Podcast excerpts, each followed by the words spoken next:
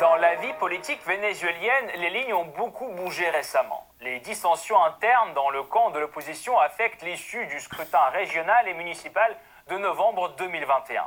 Les socialistes recueillent la majorité écrasante des voix, conservant ainsi leur position dominante sur l'échiquier politique du pays. Malgré cela, le parti au pouvoir n'hésite pas à dialoguer avec l'opposition en vue de trouver une solution à la crise politique. Les négociations débutées en août dernier ont permis de se mettre d'accord sur un certain nombre de questions.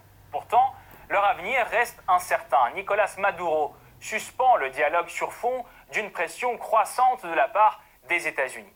En effet, l'administration Biden continue la politique de pression maximale sur Caracas engagée par Donald Trump.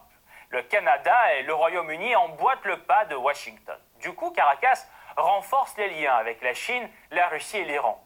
Au niveau régional, c'est surtout la coopération avec Cuba, la Bolivie et le Nicaragua qui se développe.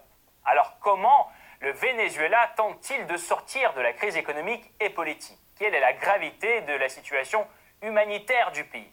Et enfin, comment le gouvernement Maduro résiste-t-il aux sanctions de Washington et de ses alliés? Pour répondre à toutes ces questions, nous rejoignons Thomas Posado, docteur en sciences politiques à l'université Paris 8, spécialiste du Venezuela. Bye.